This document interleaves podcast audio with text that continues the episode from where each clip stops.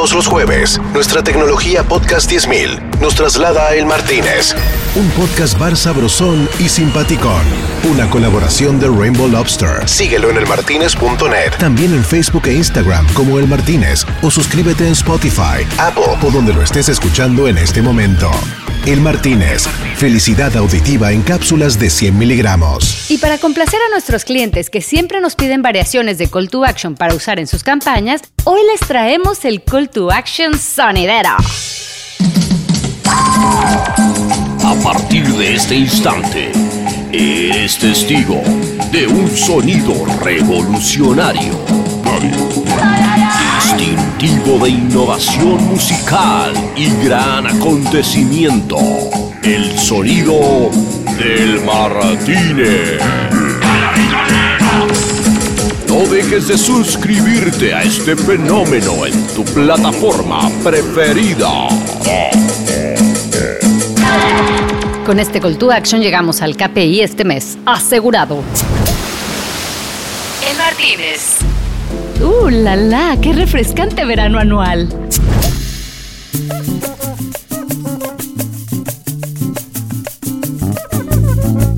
Bueno, y comienza otra temporada más del Martínez, chicos. Qué cosa tan bella encontrarnos en este 2023, listos para seguir disfrutando la vida y ser felices, tomando ulala cucuché avec moi en este su pedazo de podcast de confianza de la Radio Bololloso.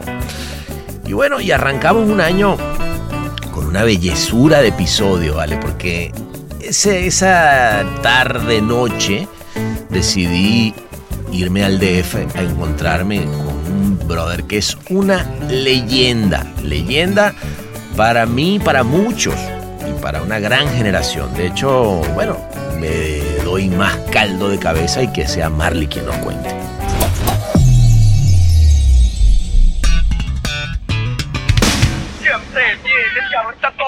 La boca metida en las cosas donde nada te importa. Bajista y vocalista de Molotov, la legendaria banda mexicana que fundó junto a Tito Fuentes en 1995 pues salgamos a venderlos y si la gente lo quiere, pues vamos a venderlo a la calle. y que en sus más de 25 años de existencia se ha consagrado como uno de los íconos culturales mexicanos y una de las mejores bandas de rock en español contemporáneo.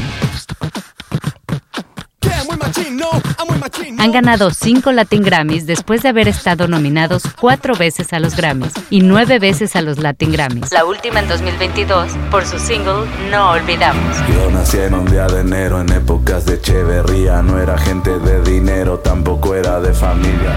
Una hermosa sátira a toda la bola de presidentes mexicanos de las últimas décadas y que fue uno de los temas de conversación de esta noche en el Martínez.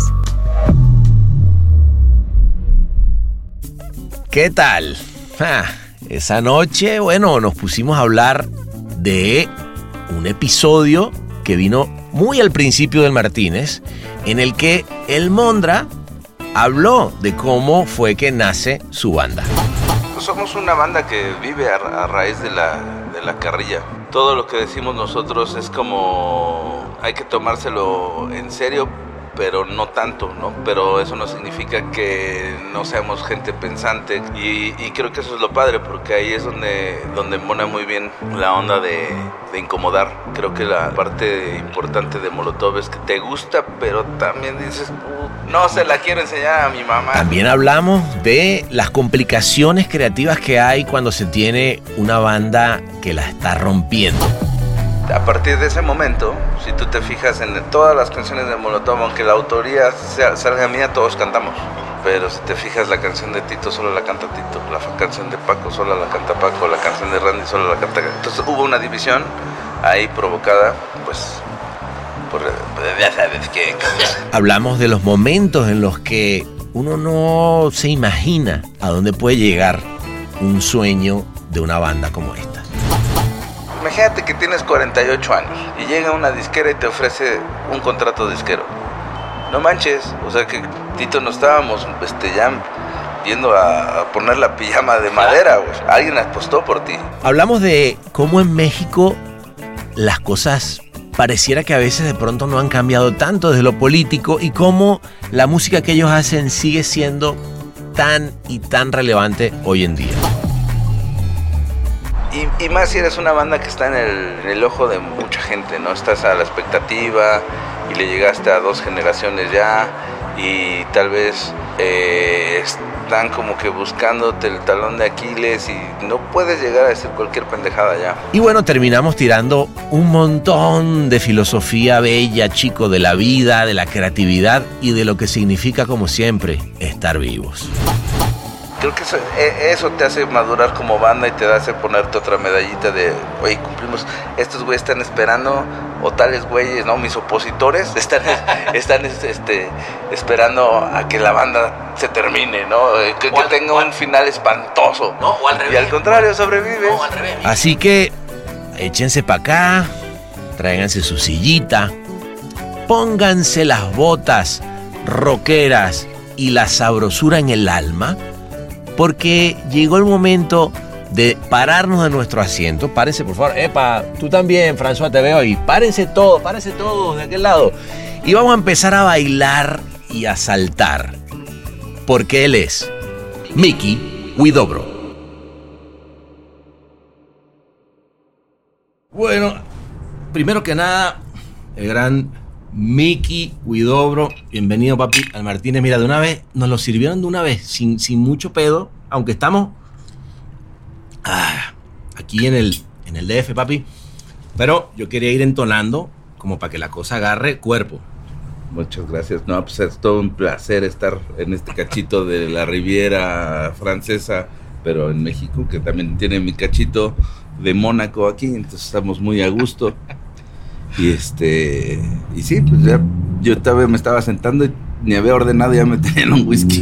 ¿Cómo debe ser? A ver, aquí Creo que me conocen. Aquí, aquí en el Martínez, chicos, ya no la sabemos. Bueno, yo te, yo te propongo, hermanito, que nos dejemos de, de tibieza y nos vayamos en este momento. a Déjate la- de mamadas con eh, dejémonos de mamada. Vámonos a donde deberíamos irnos. Vámonos al Martínez, vámonos. Venga, man.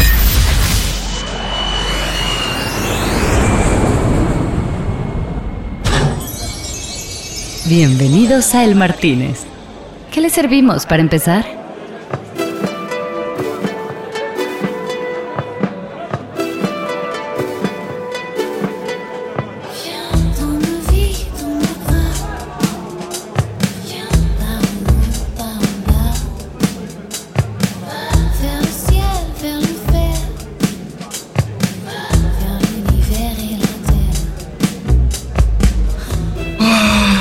Mira. Se puso más frío el trago. Nos salieron. Mira, ya no tengo ni zapatos, weón. Yo ya el bronceado de cantina ya lo traigo con el primer whisky.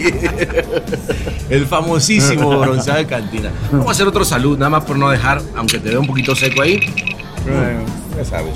Eh, pero bueno, hermanito, verdad que qué placerzote eh, cuando nos conocimos ahí en, en Vegas, en el, en el Latin Grammy, y empezamos a hablar de la cantidad que fue, que fue lo más lindo. Yo te voy a decir, la verdad, cuando conocí dije, "Puta, qué chingón conocer a un güey que se anda clavando, además de la música, que obviamente sabemos que es por lo que todo el mundo conoce, el ping-pong, la cerveza, la Fórmula 1, el... y dije, ah, cabrón, me gusta. Y de eso vamos a hablar. De eso quiero que hablemos sin duda. Porque además, este lugar... Siempre quise tener un podcast de carreras. claro, este va a ser el podcast de carrera. No, no, no, no. Pero no, no, pero, pero yo quiero que ahí. ¿Sabes dónde yo quería empezar, güey? Que ese día me dijiste, y te debo confesar que no la había oído. eh, no olvidamos, ¿no? Y me dijiste, no, güey, estamos viniendo nominados los Grammys, los Latin Grammy, que by the way tú decías, ¿por qué chingados nos nominaron a- con un bossa nova? en mejor canción de rock en español. Eh, me puse a oírla. La oí una primera vez, la oí una segunda vez y dije, puta, güey, qué, qué buena rola de Rica. O sea, como que si me preguntaras a mí, fue como, aquí hay un Rica, ¿no? De, de- no solamente de, un grupo que, que, que ustedes formaron con, con Tito en su momento y de, lo que significó políticamente, y sabemos, y vamos a hablar de eso obviamente también, aunque suene trillado, pero lo que creo que está chingón es cómo, cómo lograron ahí agarrar y condensar, güey, con esas palabras tan cagadas, tan, tan, tan hirientes, lo que ha sido casi casi desde que nacieron, güey, ¿no? Bueno, pues, sí, totalmente. Pues so- somos una banda que, que vive a, a raíz de la, de la carrilla. Todo lo que decimos nosotros es como hay que tomárselo en serio, pero no tanto, ¿no? Pero eso no significa que no seamos gente pensante, que no seamos gente que, que está al día con lo que pasa en, en los alrededores, ¿no? Alrededor de nuestro país, alrededor de nuestra clase política, alrededor de nuestra cultura, etcétera. Y, creo que eso es lo padre, porque ahí es donde, donde embona muy bien la onda de, de incomodar. Eh, creo que la, la- la parte importante de Molotov es que te, te gusta, pero también dices, "Uh, ay, como Es que como no un se la- granito. No se un la quiero enseñar a mi mamá, no se la quiero enseñar a mi papá, no se la quiero enseñar a mi mujer. Y entonces a mí me pasa mucho eso de, que no me gusta mostrar los temas, sino hasta que están terminados. ¿Por qué? Porque tengo como que el freak de que vaya a entrar mi mamá por la puerta o mi mujer por la puerta. y, ¿Qué es esa cosa que estás escribiendo? No te enseñé eso. Y así, ¿no? Entonces prefiero como que ya mostrar cuando to- todo está listo y entonces ya este, tienes una idea de, ah, este güey es, pues, escribió esto porque tiene una razón de escribir esto, no, no es porque dijo, ay, ¿no? Mu- muchas de las razones de las que Molotov eh, escribía peladeces y canciones como Quítate que masturbas y ¿Por qué no te haces para brillar más allá? se dieron muy naturales porque, porque ensayábamos en un cuarto muy pequeño. Y estaba la quesadillera que era Floribón, el, baterista original de la banda, entonces- Jay. y Jay de la Cueva, entonces teníamos un 4x4 de cuarto y, y 2x2 lo utilizaba la, la- la batería de la quesadillera y otro cachito Jay con un amplificador así mínimo, pero pues yo también traía mi Harky así de, de 2 metros. Ahí estamos hablando 95, 96, o sea. 95, sí, de principios de 95, marzo, O sea- marzo del 95. Espérate, que se, se van a llevar un bambule que escuché. Espérame un segundo. ¡Ay, chefón! ¡Eh! ¡Polizai! ¡Agárralo! ¡La botella! Puta madre, güey. No sé, se armó el pedo. Yo creo que supieron que venía. No, se llevó la placa de mi coche que trae la de Ah. Mónaco. sabes cómo es la banda aquí.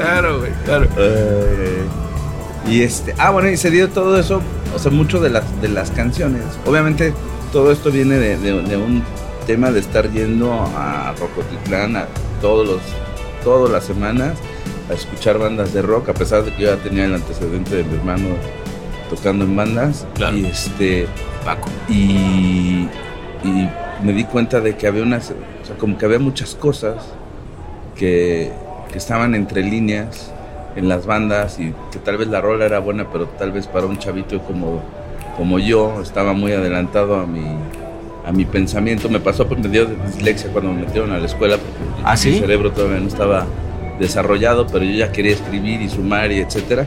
Entonces como que ahí la, la cagaron mis papás, entonces siempre fui como el más chico de, de la generación y este y era porque mi, mi cerebro todavía no estaba desarrollado, entonces me dio dislexia, entonces confundía la D con la B, la P con la Q, el 4 con la A, entonces escribía como hoy en día escribe toda la banda.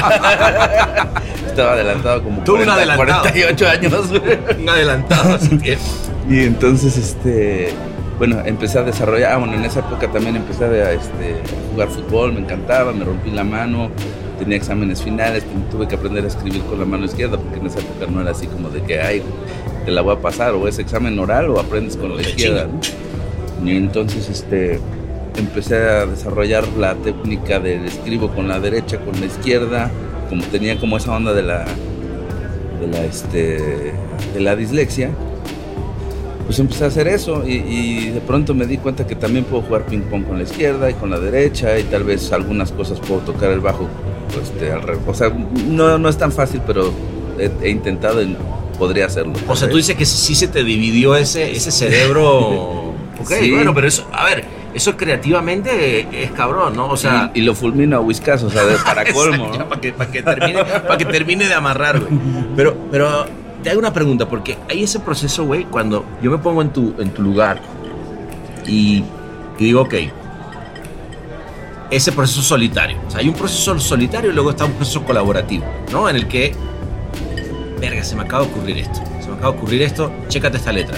me imagino que en una época probablemente era más con los del grupo, luego ahora quizás es un momento menos, más familiar, no lo sé, ahorita me cuentas, pero más allá de, eso, de ese momento, ¿en qué momento la colaboración para ti es importante y decir, ah, aquí esto está agarrando y está macerando?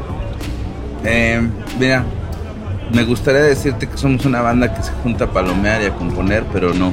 Nunca ¿Ya hoy no vendía o...? No, nunca lo fuimos. Nunca fue. Ah, bueno. Nunca lo fuimos. Interesante. Y ahora que venía este, escuchando el podcast del Mondra, te, te puedo dar como varias razones Ajá. sin ofender a nadie. Este, Ofendiendo, lo que sea. No, importa. No, es- pero No fue- sí, fue un- incluso es una, una sensación que todavía le da a nuestro management actual. ¿no? Así de, Ok. ah, ¿por qué no se juntan a hacer música? Ah. Y es así de, bueno, pues porque tal vez Randy llega dos horas después, ¿no? Del Porque te- llamado. porque cada quien Tal tiene familia. El otro tiene los hijos, el otro, este, eh, no sé, bueno, Paco normalmente sí le gusta ensayar. Pero así era, y seguramente yo pasé también por esa etapa, entonces no, no, no es así. Pero no es una cosa como de, ay, me voy a juntar así con, con este... Vamos a colaborar a Sí, hacer no, música. no, no, no, no es fácil. Ya llegas con tu idea y ya que, que, este, que la hagan ellos y todo, ¿no? O sea, ¿Y que- cómo se que impone ahí, Miki? Porque hay una dirección creativa generalmente, por lo menos, ah, digamos, lo, lo que a mí me ha, me ha tocado de, de- Bueno, a ver. ahora sí, ahora sí. Ahora sí tiene sí, color. Ahora sí, ahora. No, pues este colorcito ni José José. Ahora sí. Te encargo uno sencillo, por favor. Perdón, ¿eh? perdón. Este. Se vino, se vino con Tuchel. Sí, sí, perdón. Este, no, no, por favor. Eh, François. Una disculpa, François. Je je sur la page. Si escuché. Merci bien. Merci la. Este, mm, no, te, te pregunto es porque, bueno, al final tiene que haber un álbum. O sea, por más que haya un proceso luego individual, pues hay algo colectivo, que es, vi- están estas roles. Y ahí, ¿qué pedo, no? ¿Cómo, cómo, se, cómo estableces? Bueno, ahí ha sido siempre como el, el problema en el que nunca nos hemos dado cuenta, o sea, nunca nos hemos podido poner de acuerdo en qué canciones son las que entran. Ah, Porque precisamente iba a tocar el, el- el tema de, de- de esa mugrosa semilla que sembró Mondragón en la banda. Que, que, que lo, lo- que confunde, ¿no? O sea, creo que Mondragón utilizó esa, esa habilidad que teníamos o esa tarea que ya teníamos hecha desde antes como muy a su favor. A ver, ¿cómo? Eh, ejemplo, eh, hicimos ese disco donde jugarán las niñas y entonces eh, había que regresarse a México y me dejan con todo el equipo de, de grabación, guitarras, bajos, los dos muertos, este, amplificadores, etcétera. Y se regresan, pues ya vamos seis, casi seis meses grabando allá, entonces sí estaba cañón, pues todo el mundo extrañaba a la novia, este, el pájaro no descansa, ¿no? También, este, eh, o sea, y a la familia, todo, ¿no? Pero yo tenía que ir a hacer un programa de, de este, de, de MTV, se llamaba Foot, Foot and- Rock and Foot, algo así. Ajá. Me tocó estar ahí, este, nos invitó MTV y entonces fui allá a jugar, pues era el que sabía jugar, etc. Pero ahí conocí a, voy a tener que decir el nombre, Iván Álvarez, que es el, este, el, chavo de la editorial en la que firmaron Tito, Paco y Randy. Eh, había ahí como varias, varios temas en los que Monda decía, no, es que Mickey lo que quiere es el dinero, la editorial, y le importa madres, le vale madres la banda, etcétera. Y él lo que quiere es acumularse el dinero de la banda. Y aunque yo sabía que había dinero de por medio, yo ya había hecho previamente mi tarea. O sea, yo, es más, el año pasado, a final, el 24, 25 de, de- de- de diciembre, fui a cenar con un amigo y casualmente el- el- el- el suegro era Toño Fritz. Toño Fritz era este, una eminencia de la música. Él estuvo a cargo de, de, de Beachwood Records, este, o sea, de, de editoriales. Y yo en esa época fui a Beachwood, fui a Chapel, fui a, este, a Universal, fui a, este, a Pure Music. Entonces pude ver como del menú que Ah. era la mejor ofe- oferta. Cuando Mondra nada más llegó con una oferta para ellos, ya hecha. Pero yo era el malo. Para ellos tres, dices tú. Ah. Y, eso, y esa oferta les lleva afectando hasta el día de hoy. Ah. Y a mí, pues, me la pela Fustán, ¿no? Esto es El Martínez.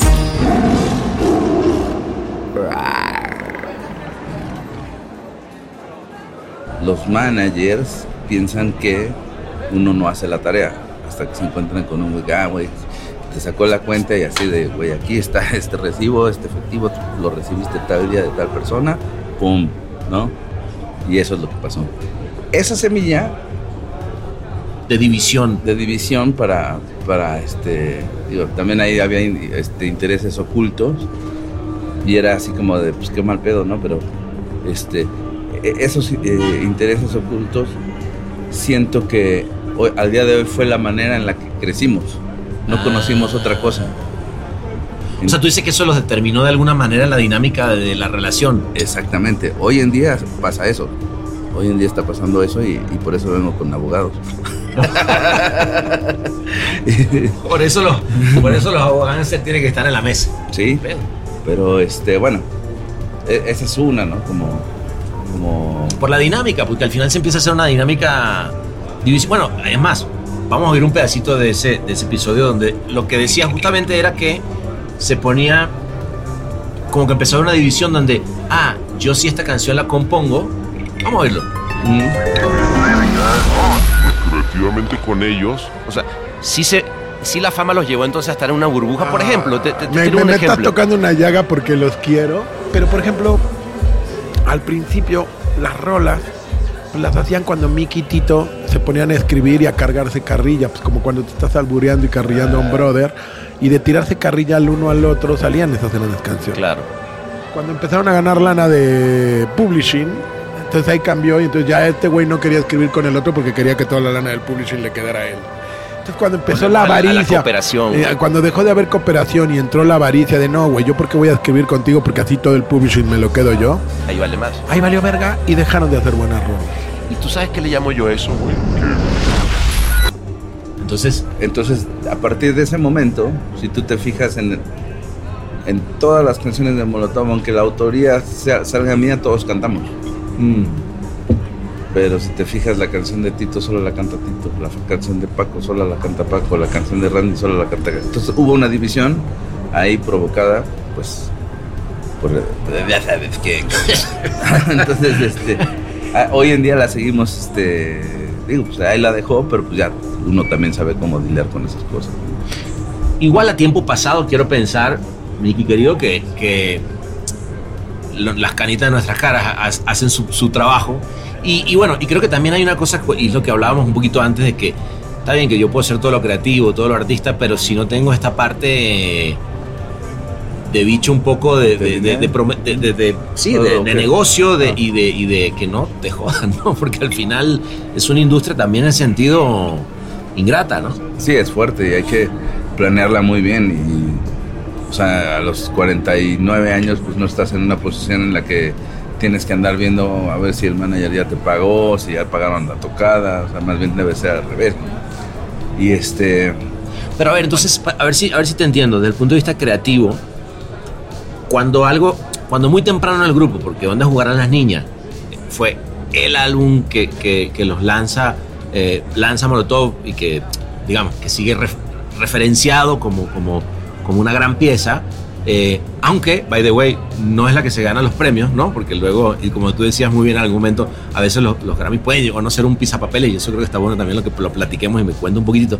Pero lo que es un hecho es que muy temprano en la carrera se establece una dinámica creativa. Digo, yo me clavo mucho al final en la creatividad porque es la parte que me, no sé, me- me emociona, ¿no? Porque al final, vamos a estar claros, puede pasar lo que sea, fue un negocio, no, el video hizo, los premios, las relaciones públicas, pero ese momento en el que le hace la canción, ¿no? Eh, creo que es un momento mágico, ¿no? Es un momento donde, donde por más allá de lo que venga después de la tormenta, puta, algo, se, algo cayó en esa cabeza para, para venir con unas palabras, ¿no? Bueno, pues eh, yo, como te comentaba, lo, veía e- e- en Rocotitlán y veía todas las bandas, ¿no? Y veía, no sé, por ejemplo, que no te haga bobo Jacobo podría ser el, el comunicador de Caifanes, nada más que a la versión adaptada a mi generación que no entendía nada. Como te digo, yo, yo a, esa, a esa edad pues entendía muchas cosas y decía, ¿por qué, la, por qué las tiene que ser tan rebuscado todo el mensaje de una canción? Cuando Si es tan puedes- simple si como. estoy ahí A ver, te, no lo te lo voy a decir así, tum. ¿no? Y entonces me acuerdo un día me firmaban los amantes de Lola un, LP que decía, este, estaban peleando también entre ellos, ¿no? Y, este, o sea, me, firmaban el, disco, así para mí, con todo cariño de, este, de Boris, ¿no? De, Fer. Y entonces, este, pone Gasu eh, algo así como, eh, espero, Miki, tal, tal, tal, te encante esto y- y espero que entiendas lo que significa quiero beber de tu sangre. Que, este, que, que quisiera beber de tu, podría beber de tu sangre, que es un tema Sí, muy, sí, muy exitoso de ellos. Sí, sí, sí. Y entonces Fernando Díaz le puso, claro que sí lo entiende, no así enojado. y ahí lo tenía mamá, lo tiró a la basura, creo. Algo pasó con eso. Pero yo me acuerdo que pasaba así los años de, "Puta, que- no sé qué, qué es lo que querían decir. Tampoco. Así de. Todavía no, lo entiendo. No, nunca lo entendí. Ya cuando se vuelve uno más puerco ya entiende unas Sí, cosas, sí. pero... Ah, cabrón. Por ahí había el burro. sí, sí, sí. Pero bien lo pudiste haber dicho así como... No, Directo, ya, No, pues al, sí, al tal Chile. Que, que creo que eso es lo que a mí, de las. Mira, yo, yo llegué a, a- a México en el 2000, en su época, y venía de oír Molotov en Venezuela, ¿no? Y, y para mí, bueno, era la banda y. y- y que es, más, uno de los grandes referentes para mí en México, ¿no? Y yo decía, puta, la tierra de Molotov, güey, ¿no? Pero, porque hay una cosa que a mí me encanta, quizás por, por mi background y donde yo vengo y tal, que es la honestidad de la letra, cabrón. O sea, el, el- el uso del albur, güey. El, el humor mexicano llevado hasta su expresión máxima, que además me cago un poco todo este eh, cuestionamiento ahora a, a toro pasado de que si las letras de Molotov son políticamente correctas. Digo, güey, espérame un segundo. Estamos en un momento de la, de la historia donde el humor está valiendo madre. No sé si estás de acuerdo conmigo. Eh, y de nuevo, vuelvo a lo que te decía al principio, cuando, cuando oigo, eh, nos acordamos, ¿no? Eh, no, no- y no olvidar más bien, es, no olvidamos, es, no está, no está dicha de, no olvidamos porque se van a ir todos, no, es cagándote de risa, güey. No, y además olvidándolo, porque se me olvida la letra, es tan la- larga la letanía que si te retrasas en una proposición te te barre todo, o respiraste mal, se te pierdes una frase y ya pasó como un minuto, un minuto de canción. Pero creo que lo- lo- lo- lo- una, una cosa que escuché de tu podcast es que tú pones a tu podcast para cuando quieres que se borre, nunca. Bueno, ese mensaje también se va a quedar siempre. Entonces para mí es como, ahorita lo ves como, tal vez mucha gente lo dirá como, ah, no sé, te viste medio, medio fresón con el peje, ¿no? Tal vez ahorita lo veas así.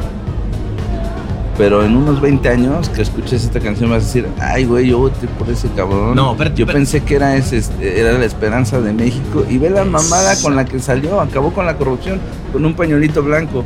Cuando hoy en la mañana le sacan los videos de otros 25 millones Exacto. de pesos en efectivo. Un buen, a- a un buen cachete, digámoslo así. Un Y- buen cachete. Y bueno, ya la pandemia también la manejó con, con, con la punta de las nalgas. Yo te voy a decir lo que yo pienso de esa parte de, de Obrador, para mí oyendo la letra. Güey, de nuevo, creo que también al escribir existe la posibilidad de agarrar y decir, ¿por qué este es un puto y el otro? No, espérate un segundo.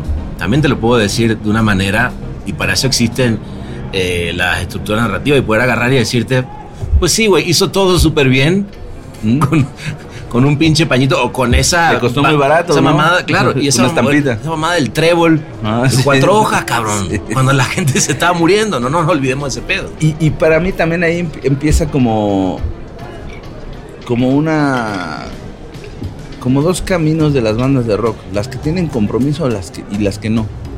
Creo que la banda Molotov tiene un cierto compromiso con la generación que no puede llegar a, decir este cualquier pendejada, la tiene que pensar, la tiene que, que depurar, la tiene que hacer de una manera que entre por lo cómico, ¿no? Este Paloma, Cordero, tu esposo es un culero y lo escuchamos todo. Y al mismo tiempo te haga eh, decir qué ridículo era esto, ¿no? O sea, en pleno temblor por, por el ego del, del- del presidente no recibir ayuda de- del mundo. Sí. ¿no? Y este, y eso, eso creo que eh, bueno, no, no sé muy bien a dónde iba. No, no, yo, creo que lo que está diciendo es eso, es va a un lugar con comprometerte, güey. Ah, O sea- las bandas tienen e- e- esa, esa onda de, de comprometerte, porque no es lo mismo que hasta en una banda como Molotov agarres y digas, es que el gobierno es un culero y la chingada. Está chido y es rebelde y está aceptado como banda de rock o banda de punk o banda de hardcore. Pero hasta qué momento te vas a comprometer a decir, este güey este, con nombre y apellido hizo tal. Ahí, creo que hay una pequeña diferencia en, el- en la comunicación. Sí. O sea, una cosa es ser el, el rebeldillo que toca ahí la banda acá. Y otra cosa es también llevar un mensaje apellido. que le va a llegar a ciertos, o sea, al sector político y aguas que te van a hacer tu rola. O sea, tiene, tiene su, su trasfondo muy importante hacerlo de esta manera.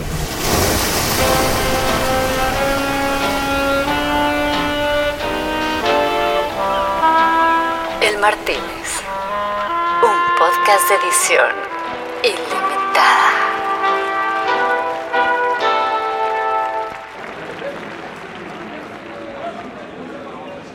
Son cosas que pasan, ¿no? Es como.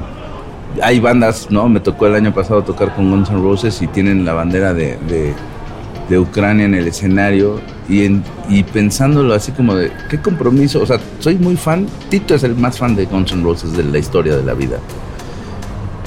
¿Qué tanto compromiso podrá tener una persona como Axel Rose? O sea, de pararse a leer las noticias de lo que pasa, de lo que pasó en este Crimea, en este en todos estos lugares, en este conflicto, como para tener una idea política. O sea, yo creo que no sabe ni dónde está Kiev. Pero no por nada, o sea, aún así no importa, ¿no? Es, es- es Axel Rose. Claro. No importa. Claro. Pero sí tiene una, o sea, sí está en el Salón de la Fama, va a ser un chingonazo, pero creo que parte de, o sea, eh, eh, le pasó a Soda Stereo. Son geniales, pero no, nunca escuché una canción que tuviera como ese mensaje tan, o sea, de, o sea, necesitaba yo escuchar de, de ellos algo así. Te entiendo. Que, que fíjate que a mí a veces me pasa eso y me voy a poner ahora del otro lado. No todo escoger. No todo bien, está bien, está bien. Luego me pasa para el otro lado. Gustavo Dudamel, ¿no? Un gran director de orquesta.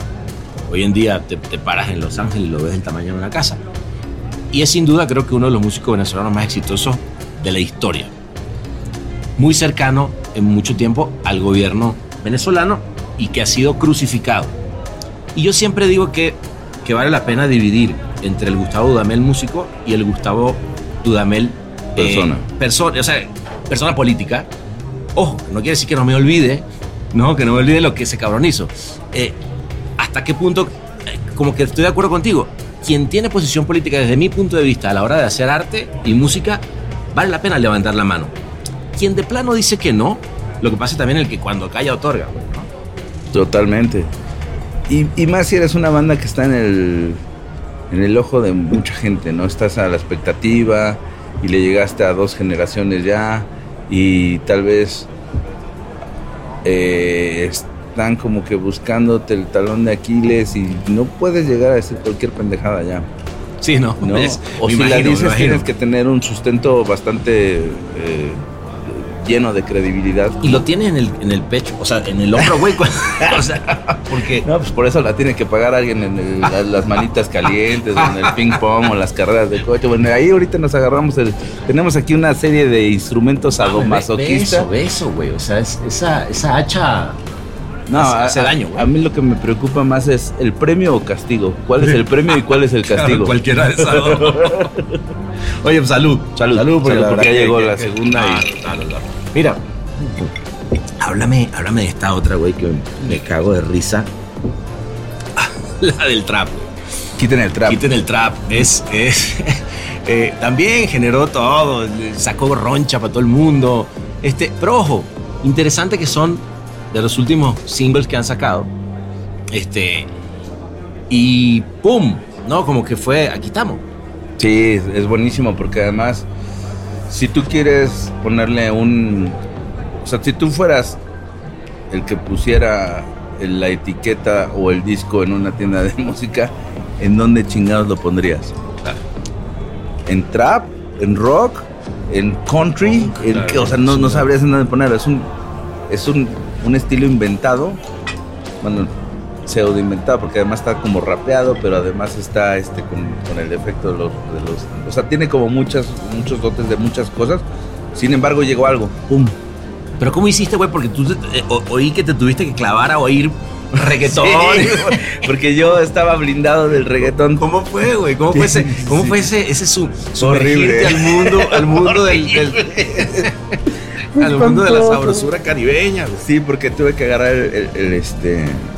O sea, todo, todo viene a raíz de un, de un video de los, no sé, de, de principios de los 2000 de un, una entrevista que, le hacen a un güey que está así medio mal de sus facultades y se ve que estaba como de cuidador de coches y alguien lo atropelló, pero está como medio, medio mal de la cabeza y entonces está como en un atorado ahí en un círculo del infierno aumentando madres, ¿no? Y entonces seguramente su pelea era de quitan el trapo, que el trapo es este, la Sí, franela claro. con la que apartan los lugares y etcétera, y luego no lo ponen, ¿no? que es como para apartar su lugar. Y entonces como que jugando con eso y ahorita que estaba muy de moda, bueno, ah, de hace unos, unos años para acá, muy de moda el trap, fue muy, muy divertido jugar con ese... O sea, nos cagábamos de risa cuando estábamos jugando con esas frases. Qué chingón. Y ahí sí era una cosa como veníamos los cuatro de la banda cagándonos de la risa de una frase que salió y, y se deformó y salió esto, ¿no? Eh, luego en el abandono, en la, la pandemia, pues había que ponerle letra a todo eso, entonces pues ya ves la letanía, ¿no? Que se fuma de madre, todo lo que te ha pasado, Claro. todo lo que detestas. Pero entonces me tuve que, tuve que poner en, este, en mi plataforma eh, escuchar trap. No, no debía haberlo hecho. O sea, porque ya tenía la, la letra hecha. O sea, como en la idea, pero dije, bueno, pues vamos a hacer el touché, ¿no? O sea, con algo Sí, sí, de esto sí, por aquí, aquí por acá. ¿no? No, dije, me hace falta todavía otro disco para, para acabar de acribillar. Entonces dejé como todo eso para el próximo disco. Oye, pero, pero sí, sí para ti hubo como, es mi feeling, pero yo, yo siento que sí en la pandemia tuviste, hubo como un engrane de, de empezar un proceso creativo Fuerte, sí. Fuerte, ¿no? Te, te- te cuento porque, bueno, más allá de. Yo me fui a, refu- a- a refugiar a Querétaro, a un pueblito Ah, donde no hay absoluto. O sea, conseguir un queso. mm, mozzarella ya es un súper problema. ¿No? Así un queso de mediano Sí, sí, acá sí. es un súper problema. Y, y resulta que estaba yo poniendo como algunos este, adornos en el tapanco de la casa. Y me, se me resbaló la, la escalera y me rompí el pie. Pero como era pandemia, yo no quería ir a ningún hospital. Claro. Porque además ahí era un- una época donde estaba más fuerte, era Durísimo. mayo del, del 2020. Sí, no. Entonces decidí mejor quedarme con el pie roto. Y este. Y bueno, estuvo muy cotorro todo esto porque voy al doctor del pro pueblo, ¿no? Todo en- este, enmascarillado y todo. Y entonces este, ya me dan el teléfono, pero pues es una calle que es, que es este, en la carretera, pero además se llama Benito Juárez, pero además es sin número. Entonces voy con él y ya me, recibe así con su sombrero, todo. No, pues yo soy, doy, clases acá y, soy doctor allá en este en San Juan del Río y, y tal, tal, tal. Y sabes qué, que se ve que vienes este, lastimado, pero necesito que te vayas a tomar una, una placa así urgente, ¿no? Y así de, pues que no me quiero meter a un, a un, este, a un hospital, pues, ya sabe la situación. ¿no? Ah, pues bueno, aquí en Cadereyta hay un, hay un, hay un lugar en donde te puedes ir a, a, este, a tomar una radiografía. Entonces ahí voy a Cadereyta, yo pensando que voy a, un, a una clínica, aunque sea. Y no en el garaje de una casa en la que vendían estambres. en la que vendían estambre, ojo. Tenía- tenían una, tenían una, una máquina arrumbada de rayos X y ahí te tomaban una placa como de 1980. pues, no. Mi amor, ¿qué pasa si, si además de este negocio de estambre le metemos una máquina de radiografía? Sí, yo, yo creo que no la pudieron sacar, ¿no? De ahí. Claro, ahí se quedó y dijeron, bueno, pues ya ahí déjala. Échala a andar y a ver, a ver quién sale. Nada, muy cerca también de, de- de la clínica de por allá. Y, y ese, ese hospital lo cerraron, una por COVID y otra por dar, este, de- ¿cómo se llamaba esto? El, Falso. el bicarbonato de, clor- el clorhidrato de... No me acuerdo, clorhidrato de no sé qué. Cualquiera de estos medicamentos que supuestamente... Que, que sí funcionaba, pero Sí. estaba, no, estaba avalado por la ONU y bueno, seguramente ahorita ya tendría así un ojo para allá y otro para allá, alguna madre. ¿sí? Entonces cerraron eso, entonces ya me quedé con, con este, con, con el pie roto. Eh, entonces pues lo que hice fue ponerme una bota, ¿no? Que conseguí en la, ahí en la farmacia. Ah, no es cierto, me la prestó mi suegra. y este que se había roto antes la pata y entonces este estoy ahí con mi, mi pie roto semanas no me vuelve a recibir nunca este, este doctor ya había ido a se había regresado a Alemania porque era alemán el güey y entonces me quedé así como sin, sin cita sin atención y tirado en un, en un sillón pero con un bajo y entonces agarré y me puse a tocar el bajo como, como lo hacía a los 17 años. Qué chingón. Y entonces volví a, a- a- a- buscarle cosas al, al instrumento y encontré cosas muy divertidas, ¿no? Este, yo, yo toda la vida toqué al revés el bajo de como debía de haber sido. ¿Ah, sí? Y empecé a tocarlo como si fuera con trabajo a raíz de, de George Stupe- Stupevich, el, el bajista del Unplugged. Como que lo vi tocar y dije, ah, esto es así, así, así. Entonces empecé a tocar como con trabajo en el bajo y empecé a tocar eh, arreglos de guitarra, este, como con un acorde espejeado y entonces tenía, o una cosa muy loca. Y entonces empecé a hacer versiones de canciones, empecé a, sacar tonos, tonos muy locos. Y entonces ahí vienen canciones como este, pues ahí viene Pendejo, ¿no? Que es una canción que retomamos del primer disco realmente. Ah, sí, pendejo, no sabía que lo habían retomado el primer disco. Como te comentaba hace rato, e- ese primer disco era porque estábamos en un, en un cuarto muy pequeño. Ajá. Y entonces era quítate que me estorbas porque estorbabas, ¿no? O, o ¿por qué no te vas para allá al más allá? Y Ah, pues le hacías claro. la letra, entonces, este, pendejo, y entonces chinga tu madre, entonces puto. Ah, Y de puto. ahí viene todo, todo eso. Todo Muy bueno. eso. El Martínez, pura sabrosura tropical con acento franchute. ¿Cómo el espacio puede determinar la, la, Sí, la potencia creativa de, un- geografía, de una sí. letra, güey? Y entonces, pues todo ese proceso de composición del primer disco, pues lo vivimos Florimona en, en su, en, su, en su batería de dos metros, Jay, yo y Tito cuando no iba al rancho. Entonces, Tito llegaba con, con- con la rola así escrita, güey. y leíamos las letras en vivo y Y pasaban dale. cosas. Pero el doble bajo, güey, porque el doble bajo, o sea, obviamente necesitaba quizás un power, ¿va por ahí? O sea, esa necesidad de... de- Bueno, se decía que en Rocotitlán nunca sonaba el bajo, entonces con dos teníamos más pro- probabilidades de que sonara. Ok, era, era no vaya a ser, no Sí. vaya a ser.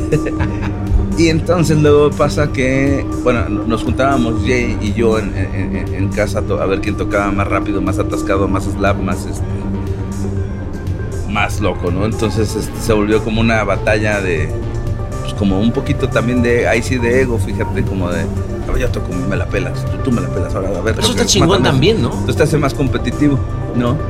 Y este, y de ahí salieron muchas, muchas canciones, el doble. Yo, yo, yo también creo, güey, que de la competencia creativa y de la necesidad de decir, no, a ver, espérame, yo, yo tengo una que está más chingona, o, o mira, no, a mí se me ocurrió esta idea que, puta, está... eh, pues también, también es, un, es, es un buen aliciente, güey, ¿no? Es como, no sé, como que a veces de, del- del- de esas ganas de, de- de- de guerra, güey, sale algo chido, ¿no? También. Sí, totalmente. Ahí era, era muy divertido además porque no teníamos ni disquera, ni necesitábamos ganarle a absolutamente nadie, ni necesitábamos mostrarle nuestra música a nadie. Que ahí, ahí te hago una pregunta, eso, eso es, un, eso es un lindo, un, un lindo pie. Hay una pureza del primer álbum, ¿no? Generalmente, en, en los músicos. Porque es ese primer álbum donde efectivamente nadie está esperando nada de ti. Nadie está esperando nada de, entre nosotros, ¿no? Yo me, me imagino, digo, yo no lo viví, pero me lo imagino. a ver, güey, tráete esta otra y vamos a sacar esta rola. Y pues ahí entra un productor y, y lo producimos un poco, lo producimos un poco con lo que tenemos, porque tampoco probablemente hay todo el bar.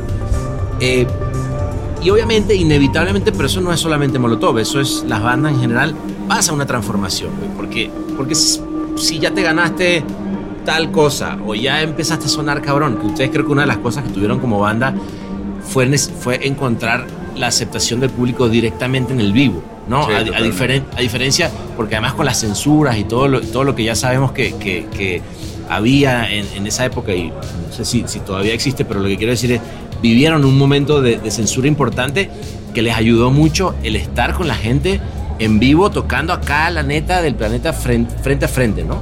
Eh, creo que eso también tenía una cosa, eh, y, y- y eso sí lo, lo retomaba yo en el, en el episodio que, que- que hice con, con Mondra. ¿Cómo, ¿Cómo hace un artista, güey, para en algún momento no sentir que de pronto ya no tiene ese contacto directo y de repente estar en una burbuja? Oh, e- esa es una, una buena, porque realmente nunca estás, nunca te has podido escuchar desde afuera. Entonces, lo, lo más cercano es cuando te avientas al slam y se tardan en devolverte y sigue la banda ahí tocando ahí como puede. Y Ok. te das cuenta de que, ah, la banda suena muy bien. Pues, ¿cómo va a sonar muy bien si no estoy yo ahí también, no? Entonces, ah, entonces Claro, como, que, claro, claro. como que falta, falta todavía ahí un poco de power, ¿no? Claro. Pero sí, nu- nunca te das cuenta de eso, ¿no? Y, y- y- y precisamente el estar aislado te, te, te- te mete en, en- en severos problemas porque eh, te das cuenta que después de mucho tiempo pues, tal vez Mona no entendía el concepto, tal vez Randy no entendía español, ¿no? Ah, y, ok. y- y Randy no le tocó pasar por este proceso de, de composiciones, ¿no? Claro. A Paco, a Paco tampoco, pero Paco creo que sí entendía las rolas. Ya. Creo que Randy le tocó le, le- le tomó mucho tiempo de, de, este de entenderlas y además tenía, o sea, yo ya venía de pulir a un guitarrista que era Tito, no, no, no pulirlo, tocar con él Sí, sí, sí, sí. siempre, pero era así de como por aquí, Tito, sin efectos, vámonos. Mirándose a los ojos, Sí, pum. Sin acordes, vámonos así. Y entonces llega, canadito, tú estás bien guapo, canal, ¿no? Vete al frente y toca tu canción. Ese es Nicky, es un culero. Es un culero. Y entonces sale Randy con el primer acorde y así de, madre, güey, no mames, vamos a tener, como le gusta la analogía al, al vamos a sacar al portero a jugar de delantero. Descuidaste la portería y no metiste gol. Claro, claro, ¿No? claro. Ahora, y ahí Entonces ahí puedes tener al Messi, puedes tener a este a Suárez y a este Neymar, pero no van a poder, bueno, los los van a golear. Y ahí, güey, tú, tú, habiendo ya ahora conocido seguramente mucho más de cerca la industria de la música y tal, y conocido otros grupos, ¿qué tanto es algo que pasa, güey? Donde cuando el management de alguna manera toma ciertas decisiones dentro de un grupo que de alguna manera orgánicamente viene manejándose de, una- de un, en un lugar y de repente parecen decisiones quizás más comerciales que, que creativas y cómo hace y cómo termina afectando, güey, ¿no? Bueno, sí, siempre fue una batalla, ¿no? Como, como que esa parte no era, o sea, lo, lo mío, o sea, lo que le ponía yo más atención era al, al en vivo. Ah, Entonces lo que pasaba ahí un poquito afuera de eso era como de no me importa tanto. ¿no? Ok, ya O sea, chinga su madre, yo- Entonces, pues ir en el submarino cochino está bien, ¿no? Uno o dos años, no importa, nunca tuve un coche ni necesito ir a, a- qué hueva ir a un avión hacia a estar tres horas antes para viajar media hora y estar otra vez ahí tocando cuando puedes irte dormido en un pinche submarino cochino. O sea, pero ya después de 28 años que te suban a un submarino cochino ya no te gusta. claro. Porque además es una relación amor-odio. Claro. ¿no? El submarino cochino es una cosa que cuando lo ves así asquerosamente pedorreado, meado, guacareado, este, lleno de basura, migajas, gente que dejó media comida ahí, el que tiró la cerveza, etcétera. Ya llega un momento que dices, o sea, sí es, sí es rock and roll, Pero pero No o sea, va por ahí. de- de- de- tal vez, o sea, no comes donde cagas, ¿no? gran, gran conclusión. Sí. Gran conclusión es, es, a ver, al principio igual y cagábamos cerca, pero no puede ser que estemos cagando No, todo el tiempo no. donde comemos, de qué estamos hablando. ¿no? Ay, no, no necesitas, o sea, 4 de la mañana en un camión todo oscuro que estás en la litera hasta arriba, todavía zombie, medio pedo, lo que tú quieras. Te sales, no te vas a poner la pijama, no te vas a poner pantuflas, sales y lo primero que pesas pisas son meados. de un güey que se la sacudió de más, güey. Claro, Que claro. no le atinó nunca, güey. No, no, no. Oye, Miki, cuéntame una cosa. Del 2014 a la fecha, como te digo, ahí yo, yo agarro un pivot que tú me dices que es la pandemia, me parece como muy importante, pero algo pasó. ¿Qué fue? Pero como, o, O sea, digo, tienes un último álbum, ¿no? Como muy Ah. claro, muy establecido. Luego pasan cosas personales, probablemente, cada quien tiene sus momentos, este, sacan singles, lo que sea. Tú tuviste de pronto también unos momentos creativos de hacer eh, música, en fin.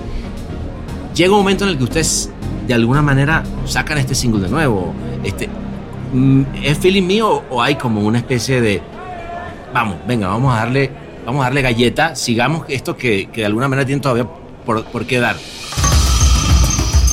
Esto es El Martínez.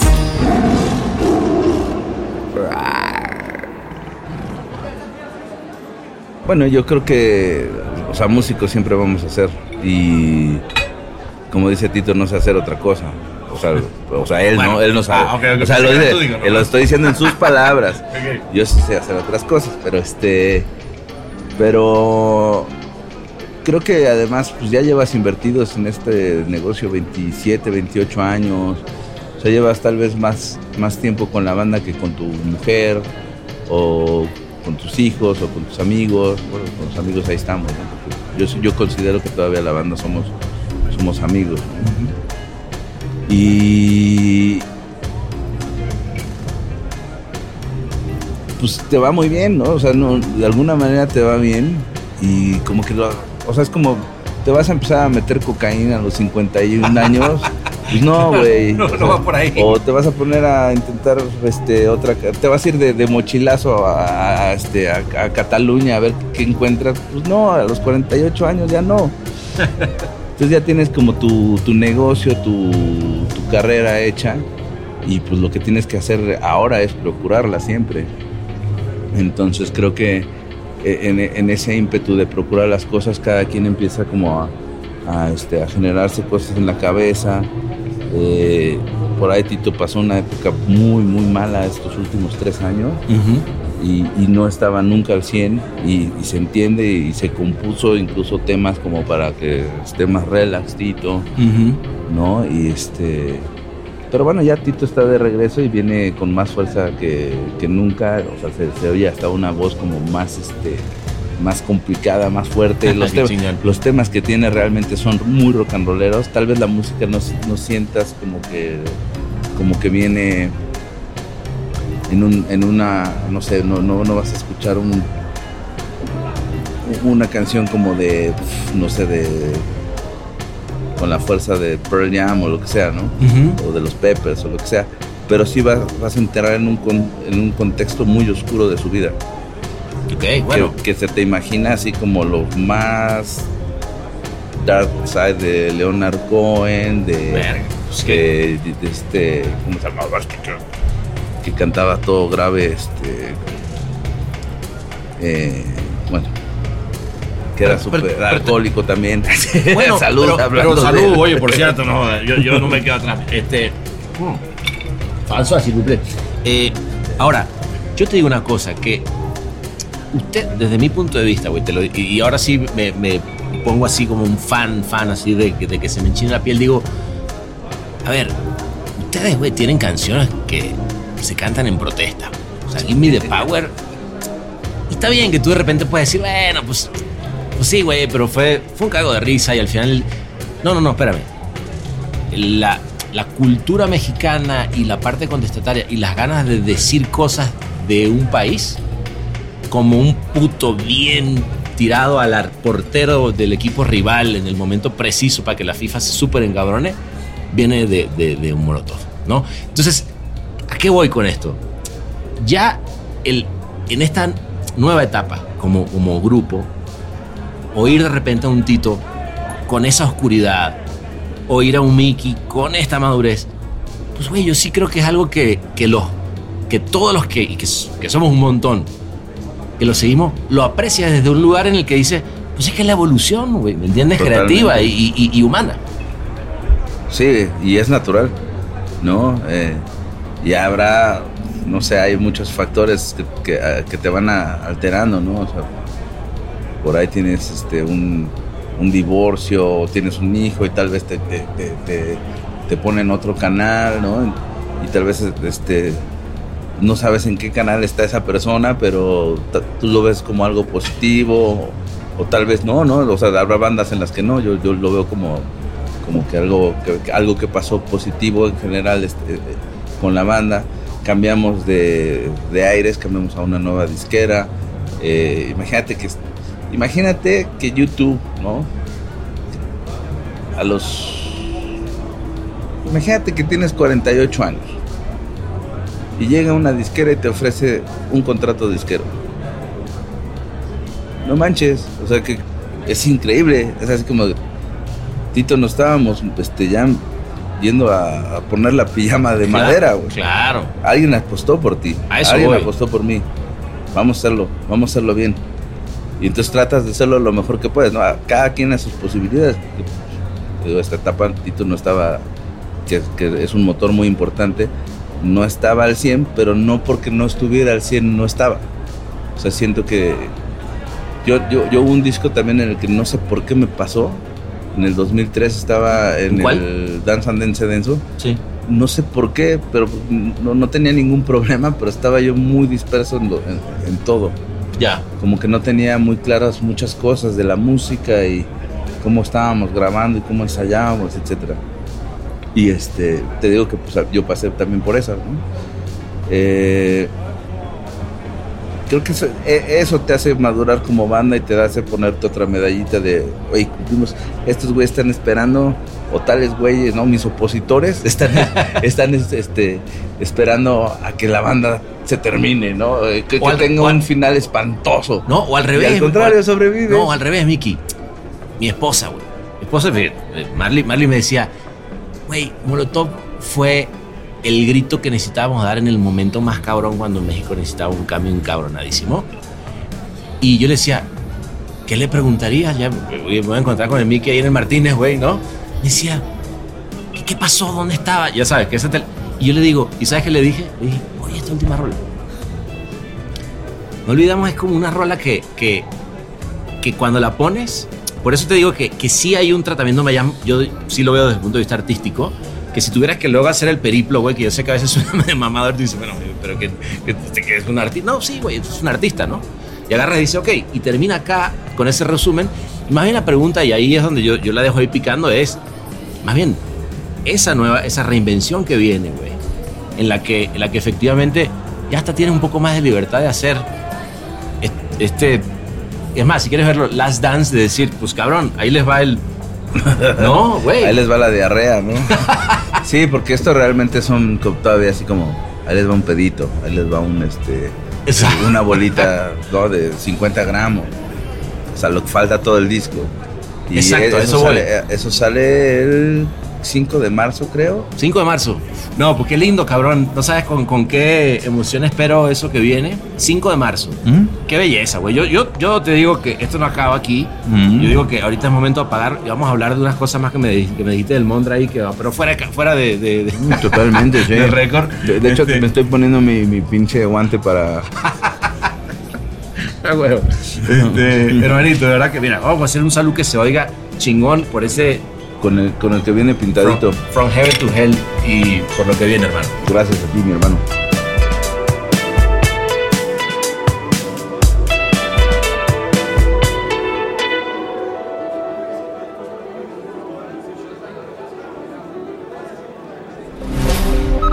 Todos los derechos reservados y todos los torcidos depravados. El Martínez.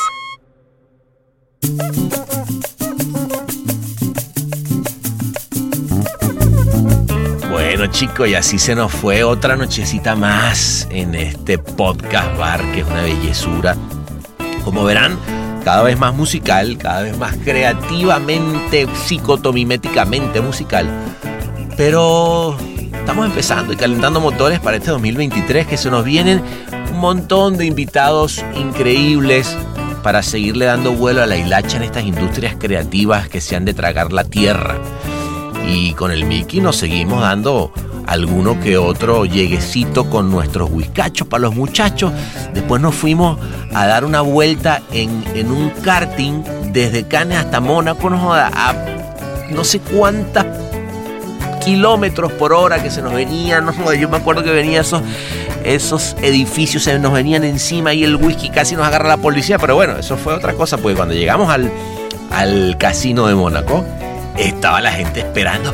"Ve, que- ve", puta, y se armó un concierto como una especie de palomazo a bordo de un yate que miraba hacia el otro lado del mar, donde terminamos todos en el agua. no, la noche fue una belleza. Pero bueno, nada, esas se las dejo ahí. eh, mientras Ahmed, Ahmed, tirame un poquito de, esas grabaciones que te conté de, de cómo terminó la fiesta. Miren, fíjense cómo es. Pero bueno, nada, los dejo con ese momento. Mientras tanto, yo voy a ir preparando el próximo porque viene la nueva temporada del Martínez, muchachos. Nos vemos acá y como siempre, bule cucuché avec moi, que la mesa está puesta. Besos negros para todos.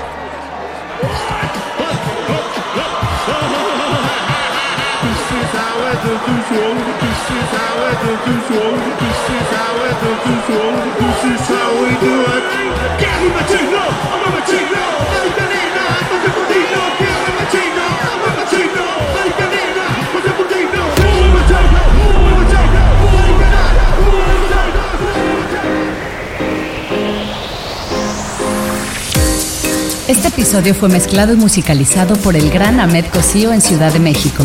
Locución de la voz Marley Figueroa desde Ley. Escrito por Sebastián Arrechedera. Dirección de arte y redacción Ángela Forti. Una producción colaborativa de Rainbow Lobster. El Martínez, un podcast bar improvisadamente meticuloso.